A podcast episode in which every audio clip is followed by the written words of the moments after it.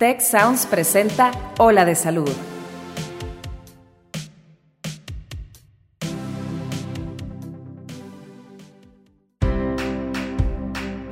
Esto es Ola de Salud.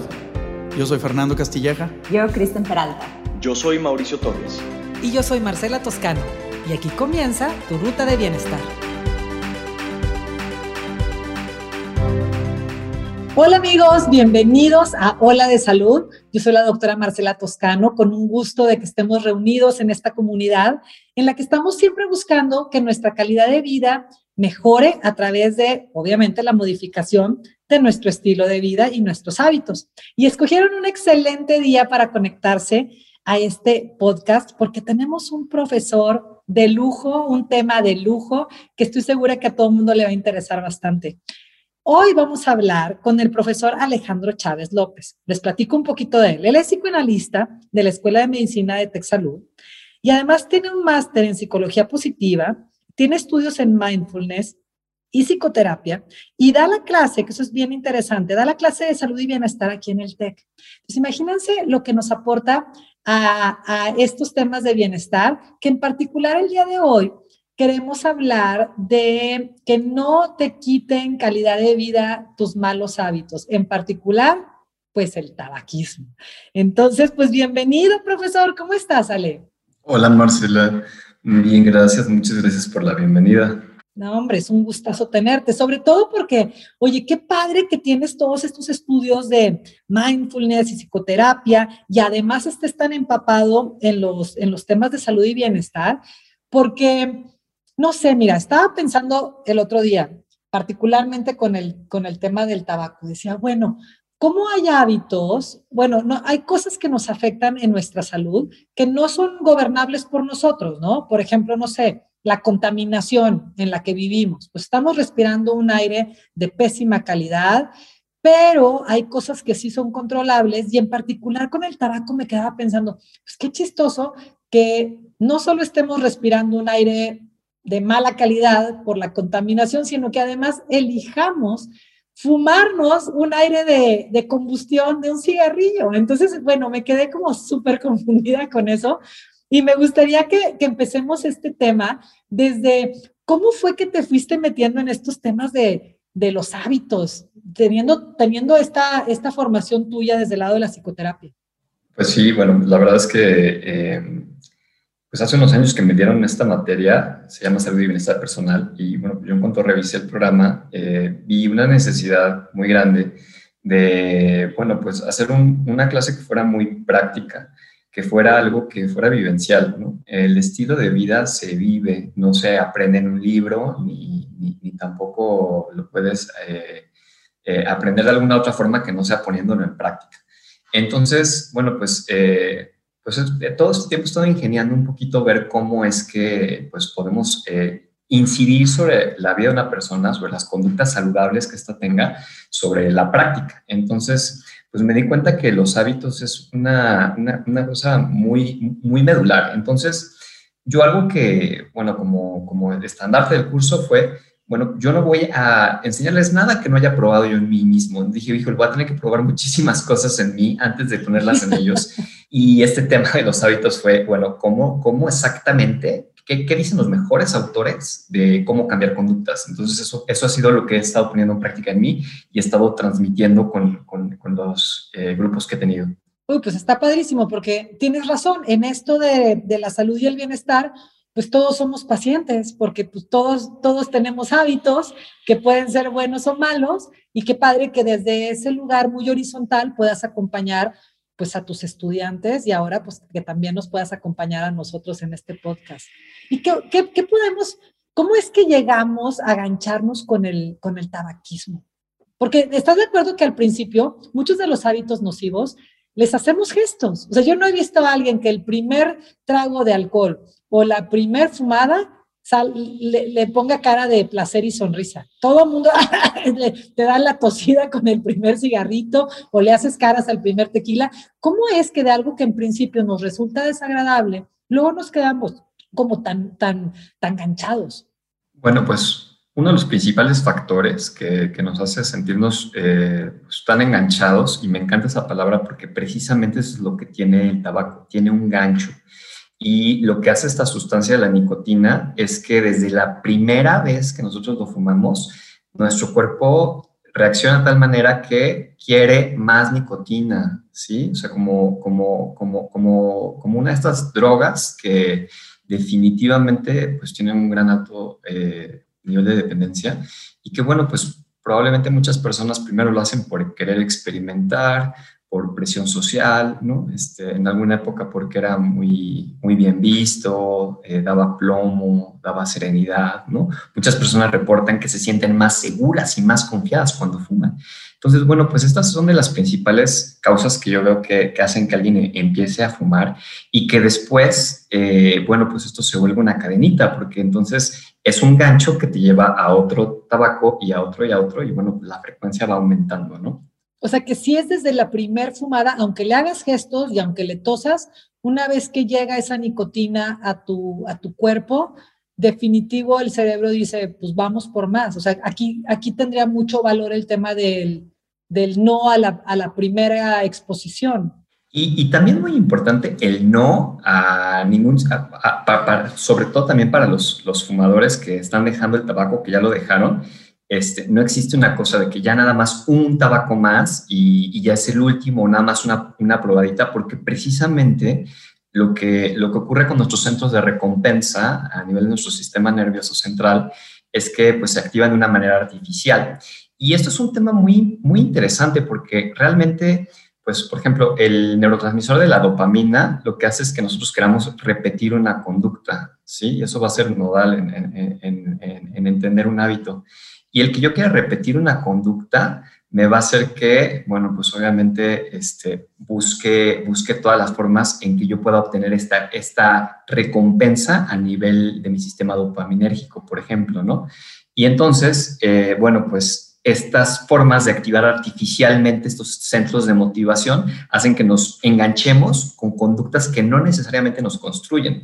Realmente nuestras emociones o nuestra motivación eh, debería estar orientado hacia sobrevivir, ¿no? Pero en este caso se activa de una manera artificial y entonces nos orienta hacia una conducta que más allá de permitirnos sobrevivir, pues nos reduce eh, la calidad de vida, nos reduce la, estimación o como la duración de vida y bueno, pues todos los demás factores que pues ya todos conocemos. Mm. Oye, Ale, entonces, ¿cómo está la cosa? Eh? Eh, el, el, tema ahí de que nos enganchemos de nuevo con el tema del tabaco, ¿es más un tema físico o es un tema emocional? Porque no sé, de repente yo oigo gente que, que, dice, no, pues yo no fumo más que cuando salgo al antro y con, un, con una bebida, normalmente una bebida con alcohol, se me antoja un cigarrito. Pero si no salgo, no fumo. ¿Cómo está la cosa? ¿Es un, ¿Es un tema ambiental? ¿Es un tema social? ¿O es un tema físico? ¿La combinación de todos? Sí, me encanta porque, bueno, pues precisamente el factor, hay, hay una dependencia física esta dependencia física, eh, bueno, sí puede llegar a ser significativa, pero realmente pues sabemos que el craving o las ganas, la necesidad de tener nicotina duran entre 10 días, 3 semanas, 20 días máximo. Realmente lo que es más significativo son los factores sociales y psicológicos que hay alrededor de todo esto, ¿no? Sobre todo de el mindset que nosotros tenemos sobre lo que significa fumar culturalmente aunque hay todo un rechazo hacia fumar, sí, eh, bueno, pues ha habido muchísimas políticas públicas eh, para proteger a los no fumadores, ha habido, bueno, pues también incremento en los impuestos, hay muchísimas campañas que nos muestran imágenes terribles de los pulmones, ¿no? Este, en torno al fumar, pero hay algo que me parece que no se platica tanto que es que, o, que está implícito, ¿no? Que, bueno, es muy malo, pero como que pareciera que el cigarro nos da placer y nos da satisfacción. Y eso es algo que a mí me gustaría desmentir. Y, bueno, pues la charla de hoy, pues eh, poner énfasis en eso, porque definitivamente, eh, bueno, por ahí el placer no está puesto definitivamente en el cigarro, está puesto en muchos otros lugares y el cigarro aparenta que es el que nos resuelve, el que nos da placer, el que nos da la satisfacción, pero realmente es como un, me gusta mucho la palabra en inglés, como delusion, ¿no? Como, como un engaño, ¿no? Porque es algo, que aparece como muy placentero, pero que... Ay, esto está como muy interesante, Ale. A ver, ¿Cómo, ¿Cómo sería? A ver, danos como un ejemplo de esto, porque se me hace como bien, bien importante lo que estás poniendo en la mesa. Es como, a ver, si es disque tan malo con estas imágenes tan feas, ¿qué es lo que sí nos está vendiendo entre que se dice y no se dice? ¿Cuál es el doble mensaje? Bueno, creo que en general lo que muchos fumadores tienen en, el, eh, como en su mindset, como en el repertorio de como, como, como imágenes inconscientes, asociaciones, asociaciones inconscientes, está que el fumar es satisfactorio, o sea, el, el que fuma eh, eh, está sintiendo placer, ¿no? Y entonces, pues da el efecto de espejo, ¿no? Cuando yo veo, estoy en una reunión y veo que alguien más está fumando, de inmediato el fumador asume que esa persona está sintiendo placer y entonces ella quiere ese placer para sí misma, pero realmente lo que está haciendo el tabaco es que nos está eh, quitando, nos está reforzando negativamente a lo mejor un problema, una ansiedad o un malestar que fue causado por el tabaco mismo, ¿me explico? Y ahí está el engaño, porque realmente lo que nos está haciendo el tabaco es quitarnos un malestar de una manera muy temporal para después venir a traernos un malestar peor que pues el cigarro nos va a prometer otra vez que no lo va a quitar, pero pues realmente ahí es donde entramos en círculo vicioso, ¿no? Porque que me lo quite momentáneamente no me hace ver qué es lo que lo está generando y lo que lo está agravando también. O sea, un malestar no, no físico, Ale. Haz de cuenta como a lo mejor, no sé, estoy en la reunión y me está cayendo gordo que, que mi galán está platicando con otra chava y entonces en vez de afrontar que me está cayendo gordo esa situación, me voy a salir a echar un cigarro, algo así. Totalmente. Me, me, me encanta ese ejemplo porque hay algo que tienen los fumadores en su mindset, que es que el cigarro es la varita mágica que soluciona absolutamente todos los problemas, ¿no? Entonces, hay gente que tiene hambre, fuma, que está estresada, fuma, pero también fuma porque está enojada, pero también fuma para celebrar porque está muy contenta. Y entonces el cigarro se pone en el lugar del placer, pero yo diría que realmente el cigarro lo que está haciendo es hacerte creer que no puedes disfrutar sin él. O sea, si yo te pregunto qué es lo que te gusta de, una charla de café, eh, con una persona, no va a ser el cigarro en sí mismo. Lo que, lo que buscas es conexión, lo que buscas es eh, compartir con un amigo que no, has, que, no has visto, una conversación agradable, el, el ambiente, el lugar. Y el cigarro se viene a poner en el lugar del centro de que tú puedes disfrutar a partir de él y por él. Y realmente es completamente ilusorio. Y es en donde yo eh, bueno, pues es, es, que digo que el cigarro pues, nos está engañando una y otra vez. ¿no? Wow. ¿Y cómo, cómo das con eso? O sea, ¿cómo le hace la persona? Porque yo estoy segura que muchas de las personas que nos están escuchando y acompañando en este capítulo, a lo mejor dicen, oye, pues yo no sabría decirte. O sea, yo la verdad es que pues estamos en la reunión y luego vamos a echarnos un cigarrito y pues nos salimos todos a echar el cigarro, pero la verdad es que yo no ubico qué emoción me estoy evadiendo con la cual eh, pues me hago la ilusión de, que la soluciono con el cigarro. O sea, a lo que voy es, a lo mejor es un tema que ni cuenta te das y nada más lo estás viviendo. ¿Cómo, cómo te das cuenta si, es, si no te das cuenta? simplemente lo vives y sacas el cigarro y lo prendes en automático. Es que bueno, ahí hay, muchos temas porque definitivamente, y como entrando un poquito en el tema del hábito, eh, nosotros tenemos eh, dos sistemas a partir de los cuales opera nuestro sistema nervioso. Sistema 1, sistema 2. Sistema 1 es el que piensa rápido, ¿sí? Nuestro, nuestro sistema nervioso tiene unas ganas de, de, ahorrar energía, ya, bueno, voy a, voy a responder esto, pero no, no, no, voy a tener que hacer todo el proceso mental, sino que rápido, ¿no? ¿Y cómo es rápido? Pues con lo, con lo que estoy habituado a hacer, con las conductas previas que he hecho antes para solucionar un problema. Entonces, eh, este sistema es el que se activa de manera inmediata, entonces no pasa por la conciencia ni siquiera, ¿no? Realmente a lo mejor, pues si tuviste un disgusto, o algo no te molestó o te sentiste inseguro en alguna situación social y entonces el sistema uno se activa primero y piensa rápido y actúa rápido. Y entonces, ¿cómo soluciona o qué estrategia tiene para, para afrontar esto? Pues definitivamente la estrategia es fumar.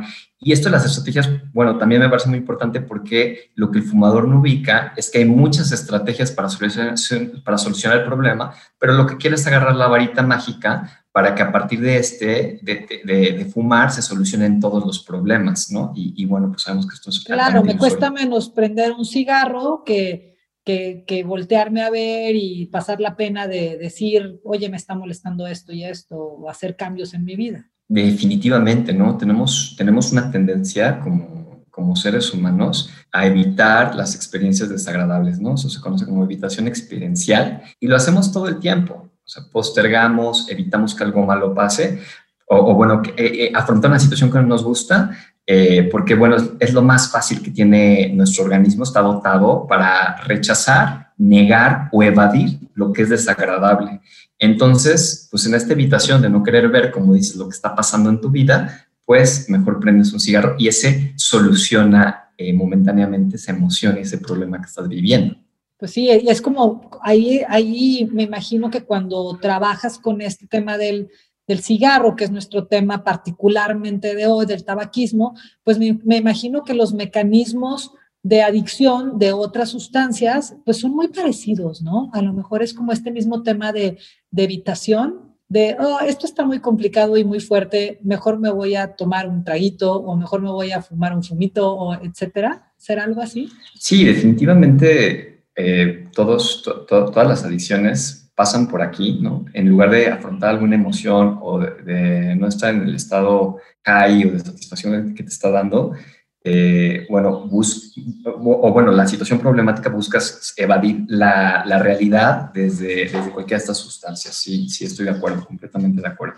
Oye, Ale, y hay, o sea, toda la gente que fuma eh, cae, o sea, cae en esta categoría o solo la gente que tiene una adicción al tabaco? O sea, lo que te quiero preguntar es, ¿todas las personas que fuman tienen adicción al tabaco? ¿O sí puede haber gente que dice, no, pues de repente me fumaré uno cada tres meses porque se me antojó, pero no, realmente no lo uso para evitar nada, simplemente es como de repente. Sí, definitivamente este, este tema, en particular con el tabaco, eh, bueno, pues es es controversial porque definitivamente el, eh, por principio de cuentas eh, muchas personas van a querer aminorar o no van a querer enfrentar el hecho de que aunque te fumes un cigarro, porque es de verdad la, encuesta que aplicamos con los, con los alumnos de la escuela de medicina, eh, muchos dicen que no, pero los que dicen que sí, la gran mayoría dicen que son fumadores sociales. Y también esto es un excelente mecanismo a partir del cual van a poder evadir y aminorar que a lo mejor tienen un grado de adicción al tabaco, ¿no? Por ejemplo, estaba leyendo que eh, normalmente estas personas, como dices, justifican, no, pues a mí nada más me, me, este, me, los fines de semana, ¿no? Nada más el domingo para demostrar que tienen un gran autocontrol y convencerse a sí mismos y a los demás de que tienen autocontrol sobre el tabaco. Pero yo les preguntaría, ¿por qué me tienes que convencer de eso y no me convences, por ejemplo, de que, bueno, yo, yo me puedo controlar de, que no como zanahorias, por ejemplo, ¿no? Nada más las como de esta manera. Bueno, pues no, no te la vives diciendo eso, no te la vives aclarándole a todo el mundo que solamente lo haces así. ¿Me mm. explico? Entonces es un poco claro. los engaños que tiene la mente para justificar muchas cosas y creo que aquí hay un núcleo bien importante sobre el cual los fumadores eh, tienen muchos factores mentales que no les permiten abandonarlo porque hay muchas justificaciones, hay muchas mentiras y es como fuera una, vocecita que está dentro de, cada uno de ellos, eh, platicándoles y diciéndoles mil, mil y un cosas para, para que no lo dejen, para que no se cuestionen al respecto. Mm, así como que, no, hombre, yo, es más, ya he oído la de, no, hombre, ni compro, yo nunca compro una cajetilla, o sea, no soy adicto. Y yo digo, pues a lo mejor eres súper bateador, o sea, pobres tus amigos, ¿no? No sé. Podría ser por ahí. Oye, Ale, este, sé que, sé que nos escogiste para enriquecer esta charla a algunos alumnos que, tienen algo que compartir en base al trabajo que has estado haciendo con ellos, ya, ya estas encuestas, de esta investigación. Platícanos un poquito de esto. Bueno, pues realmente como, como, parte del Comité de Bienestar de la Escuela de Medicina, eh, quisimos, quisimos hacer algo que, que, quedara como, como un mensaje para los alumnos, pero normalmente lo que tiene más impacto para los alumnos es escuchar de, de, de viva voz de otro alumno cómo fue su proceso y bueno, pues realmente lo que, lo que tenemos como intención es como hablar un poquito sobre este tema desde la perspectiva de personas que, que ya lo dejaron y que nos puedan platicar un poquito más al respecto. Uy, me encanta la idea, ¿no? Está padrísimo. Creo que definitivamente me interesa escuchar lo que tienen que decirnos. Entonces, les cedo un poquito el micrófono, Ale, y a nuestros, a nuestros estudiantes que nos acompañan el día de hoy, que si no me estoy equivocando, es Frida, Alesia y Mariana. Gracias por invitarme. Bienvenidos, qué padre que nos pueden acompañar. Hola, sí, muchas gracias. Bueno, yo, soy Mariana y soy de Campus Monterrey. Em, pues como había dicho Alejandro, eh, empecé a fumar en primer semestre. Cuando empezó la carrera, que me fui, e empecé a ser foránea. Em, y duró como tres años y ya llevo un año sin, un año aproximado. Ya, ya como habían dicho, nunca existe el último cigarro, entonces como que no, no se puede decir justo a una fecha, pero ya sin los malos hábitos como un año. Em, yo soy Frida, soy de Campus Guadalajara. Eh, yo fumaba, yo creo que desde la prepa fumaba socialmente y en la universidad como que sí tenía ratos que decía, me siento muy presionada, voy a fumar, pero ya tengo más o menos un año y medio sin, sin este, regresar al, hábito este, de ni un solo cigarro. Y bueno, yo soy Alesha, soy de Campus Ciudad de México. Y bueno, principalmente pues muchas gracias por la invitación y por este espacio para compartir creo que estos procesos que vivimos y que también le podrían ser ayuda a otras personas que justamente nos están escuchando. Y pues personalmente, eh, en mi caso, yo empecé a fumar ocasionalmente en fiestas desde que estaba en la prepa y posteriormente a eso creo que fue eh, cuando entré a la carrera, cuando más empecé a fumar también. Entonces se podría decir que tuve este hábito como por aproximadamente unos cuatro o cinco años y ahora ya llevo un año aproximadamente sin fumar. Uy, bueno, felicidades. Oigan, a mí me surge la duda, este, no sé, eh, en, en las tres me gustaría saber, ¿cómo fue ese punto de inflexión en el que de no fumar a fumar? O sea, ¿Cuál fue? No sé si lo sepan, si, lo tengas consciente de en qué momento fue, ok, sí, va, voy a fumar, se, tenías antojo, te lo ofrecieron, ¿cómo fue? Bueno, pues en mi caso, em, pues cuando llegas a uno, o sea, como llegué como foránea, llegas a un lugar en donde tienes que hacer amigos y pues como ya habían comentado, este, siento que muchas adicciones son en base a lo social y claro que es un, algo que influye muchísimo y como ver o sea, yo me acuerdo perfecto, vivía en residencias, en Resis 3, y todas las residencias había como un espacio enfrente que se juntaban todos y era, estaban como las banquitas de los que se ponían a fumar y pues hacían amigos y de que, pues así, como que el clan. Y pues todos llegan sin tener amigos, sin conocer a nadie. Y siento que fue un, un aspecto en el que dije, ah, pues, o sea, cómo, o sea, hacer amigos nuevos, no sé qué. Y pues llegas y te dicen, ah, ¿quieres uno? Y tú dices de que no, no fumo. Y ya, el típico, ay, o sea, si quieres probar, pruébalo. O sea, nadie te obliga, nadie te obliga, pero tú empiezas. Y obviamente... O sea, que tú tuviste una motivación más social que física, o sea, no es como que, oh, necesito fumar. No. y tienes razón, yo lo veo que cuando tengo una reunión, Oye, te hacen el, el fuchi horrible cuando no fumas. Oigan, vamos a salirnos a fumar. ¿Quién fuma? Y, te quedas así como, como, como un niño así viendo en vidrio de juguetería, viendo a todos pasársela padrísimo en su banca. Ya me imagino tu escena y decir, bueno, pues me uno, claro, tienes toda la razón. Es cierto. Y pues ya, o sea, así como dices, como que nunca, nunca el primero, como habías comentado anteriormente, nunca el primero va a ser como, uy, sí, Deli, me encantó, no, para nada. O sea, yo siento que es como un hábito que tú solito te forzas a quererlo, no sé si me explico. Y ya después, ahora sí empieza, como ya habíamos dicho, o sea, la, adicción y el cuerpo a necesitarlo durante cierto tiempo, obvio. Y pues esa fue mi experiencia, no sé si alguien más quiera compartir.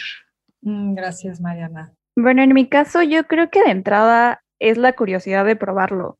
Y justamente como comentabas, Marcela, la primera vez ni siquiera es como que te sepa rico, pero posteriormente, como ves que las personas lo disfrutan tanto, yo creo que de alguna u otra forma también quieres experimentarlo y cuando menos te das cuenta ya estás fumando o cada fin de semana o cada tres días o después ya todos los días. O sea, básicamente hay que terquearle para que te guste, algo así. Sí, sí, justamente. Lo entiendo. Entonces, en tu caso es como más un tema de curiosidad. Y, en el tuyo, Frida, ¿cómo fue tu, tu, tu, incorporación al, al hábito o al, o al vicio? Siento feo de decir vicio, pero bueno, pues un poquito sí, ¿verdad? Es la palabra. Pues así como bien lo decía Alejandro, eh, pues yo veía a las personas y, y, sentía que sentían satisfacción, relajación, placer y, y, yo pues quería sentir eso, entonces pues fue por lo que, por lo que empecé a fumar. Oye, ¿y si te relajaba y si te daba satisfacción y placer o, o no? O sea, ya así, hablando a plata limpia. No, la verdad no, no. Siento que es como ese efecto del humo lo que te invita a que pienses eso, pero no, realmente no. La verdad, cuando este, eh, siempre he sido como muy sensible a, esos, a, los, los, tóxicos y esas cosas. Y me duele, la, me duele la cabeza, o sea, no sé. Ok, entiendo. Y luego eh, las oigo a las tres y de verdad les agradezco mucho que, que estén compartiendo con generosidad y con, y con honestidad pues su experiencia. Este, como qué recomendación podrían dejarle a las personas que nos escuchan, porque ustedes son tres casos de éxito maravilloso, como dicen, eh, eh, pues bueno, el último no es el último hasta que te mueras, ¿verdad? Es, una, es un constante estar decidiendo no fumar, pero pues ustedes que ya le dieron la vuelta al charco y que ya pasaron por, por esta lucha, tal vez un poco por dejarlo, ¿cuál, es, ¿cuál sería como su recomendación principal? O sea, ¿con qué dejaríamos a estas personas que nos están, que nos están acompañando y están escuchándonos y dicen, híjole, se me hace que yo me estoy identificando y sí quisiera dejarlo, pero lo he intentado y no lo logro? ¿Cuál fue el factor determinante? Así como ya nos compartieron el determinante para empezar a fumar, ¿cuál fue su factor determinante para dejarlo?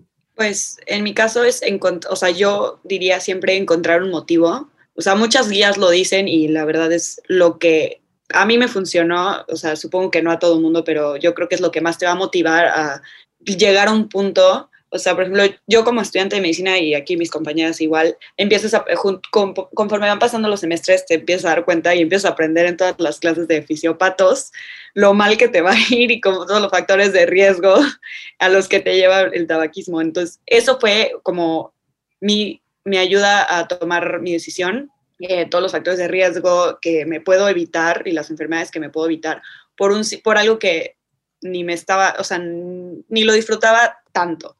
Entonces, pues eso es. O sea, como fue informarte, a ti te ayudó mucho estudiar, estar estudiando medicina, tener toda esta información a la mano, como para subir tu conciencia y reunir la energía suficiente para hacer el esfuerzo de dejarlo, porque pues fácil me imagino que no fue. Sí, y también en parte, o sea, mi grupo de amigas igual eran, o sea, bueno, son, ellas siguen siendo fumadoras, y el ver cómo su adicción seguía progresando y progresando como al doble que la mía, yo decía como, no, o sea, yo no quiero llegar a ese punto sea, también, no sé si esté malo o bien, pero pues a cada quien le funciona diferente el compararse con los demás. Sé que probablemente psicológicamente no sea lo correcto, pero en mi caso me sirvió. Este, ver cómo su adicción progresaba todavía más y más y más. Y yo dije, yo no quiero ser esa persona. Mi motivo a evitar enfermedades y lo que quieran, así, o sea, eso me sirvió a mí. Ok, excelente. Gracias, Mariana. Oye, Frida, por ejemplo, en tu caso, me quedaba pensando ahorita con lo que nos, nos platicaba Mariana. ¿Servirá que, la gente alrededor te presione y te empuje y te diga, deja de fumar, deja de fumar, te vas a morir, te vas a morir?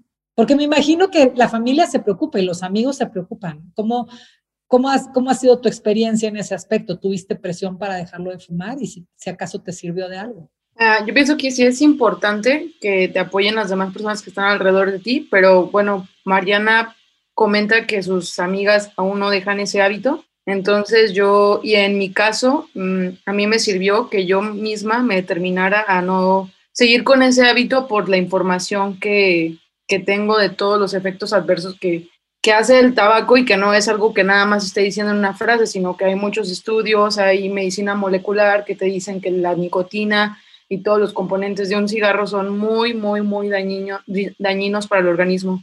Entonces, pues en mi caso fue, fue la información. Yo, verdad, me, me informé muchísimo, muchísimo de todo lo que hace el tabaco y que, por ejemplo, la nicotina es una sustancia súper, súper adictiva, que realmente mmm, estoy viviendo una experiencia a cambio de, de, tiempo de vida y que pues para mí mi proyecto de vida sí es muy importante pues vivir mucho tiempo y vivir bien.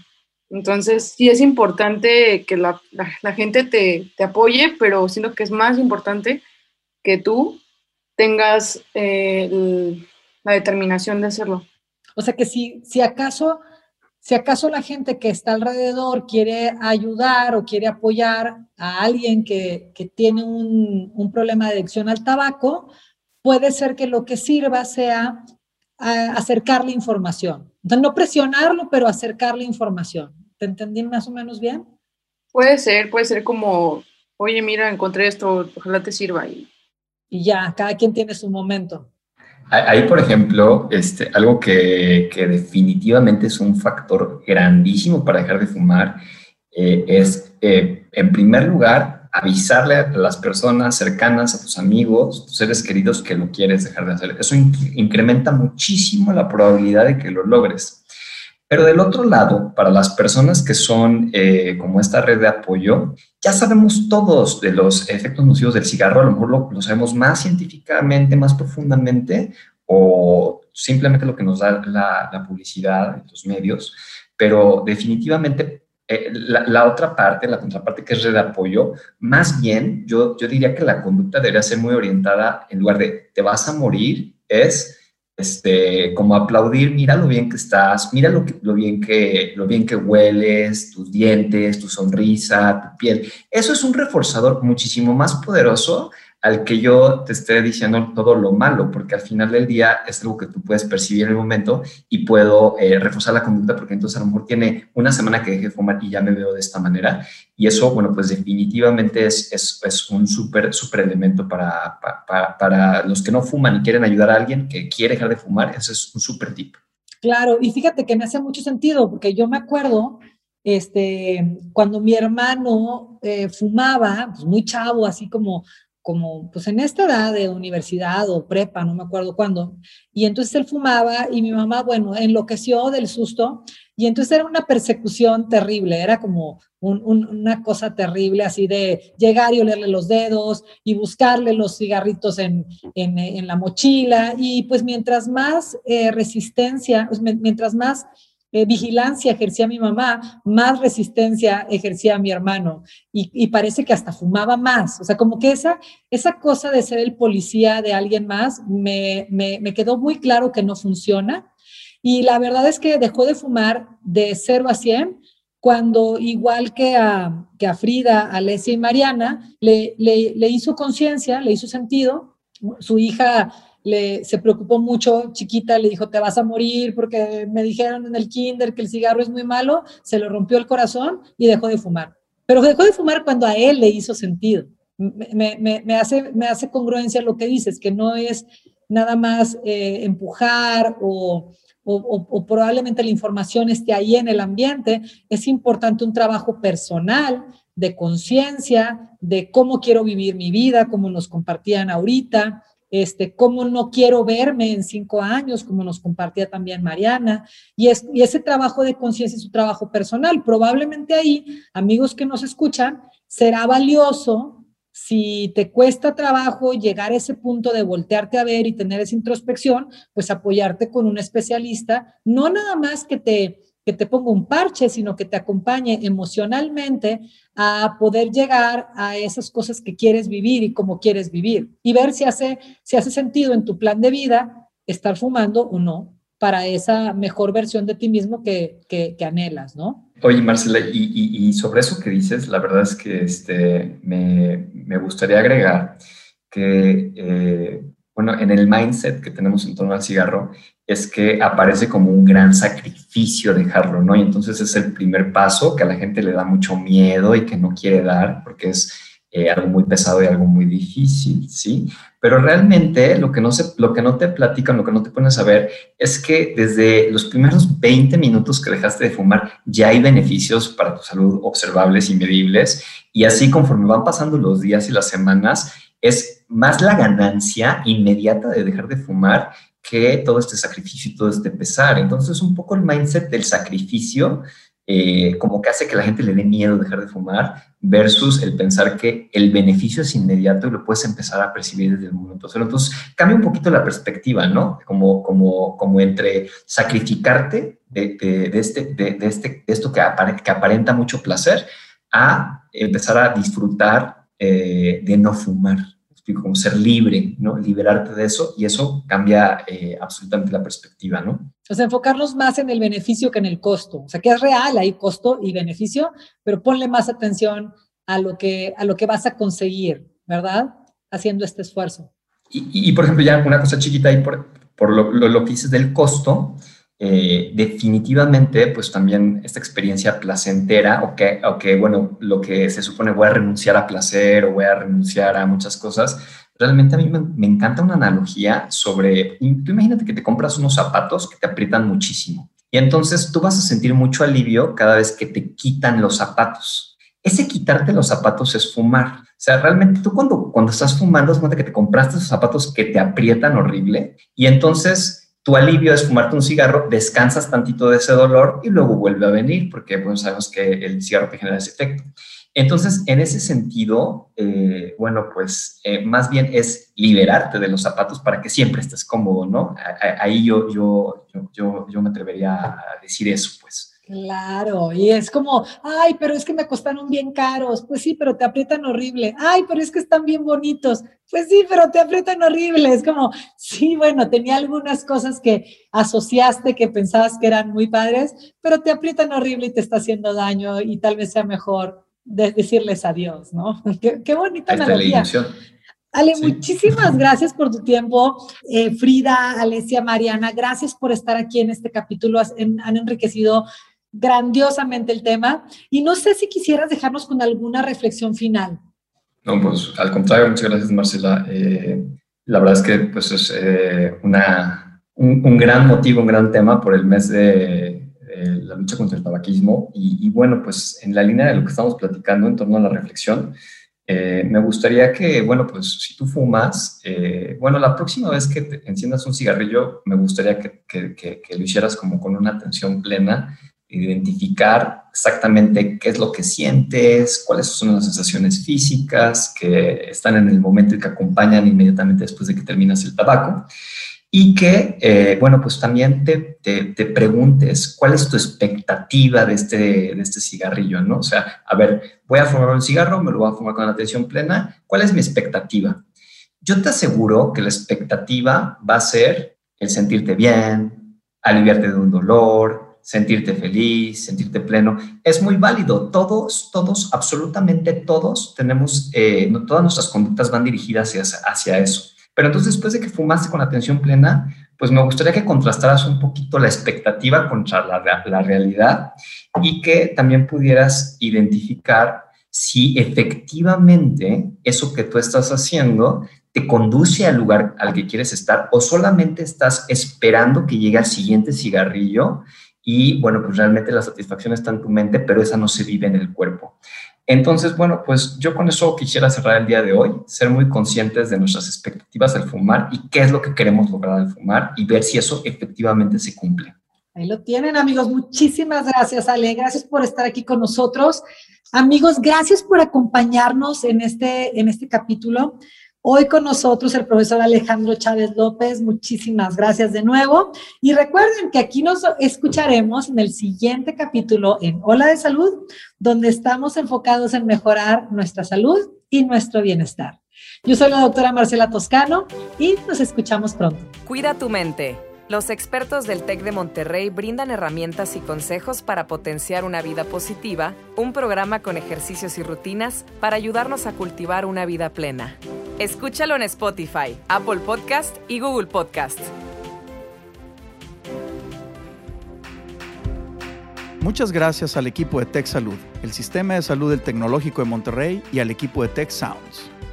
Productor ejecutivo de Tech Sounds, Miguel Mejía. Asistentes de producción, María Guadalupe Monroy y Marcela Amezquita. Productores de Ola de Salud, Melissa Hinojosa, Nora Morales y Fernando Zamora. Diseño, Ángel Gómez y Daniela Solís. Postproducción, Max Pérez, Marcelo Segura y Sergio Chávez. Te invitamos a escuchar el siguiente episodio de Ola de Salud y el resto de los programas de Tech Sounds en los canales de tu preferencia.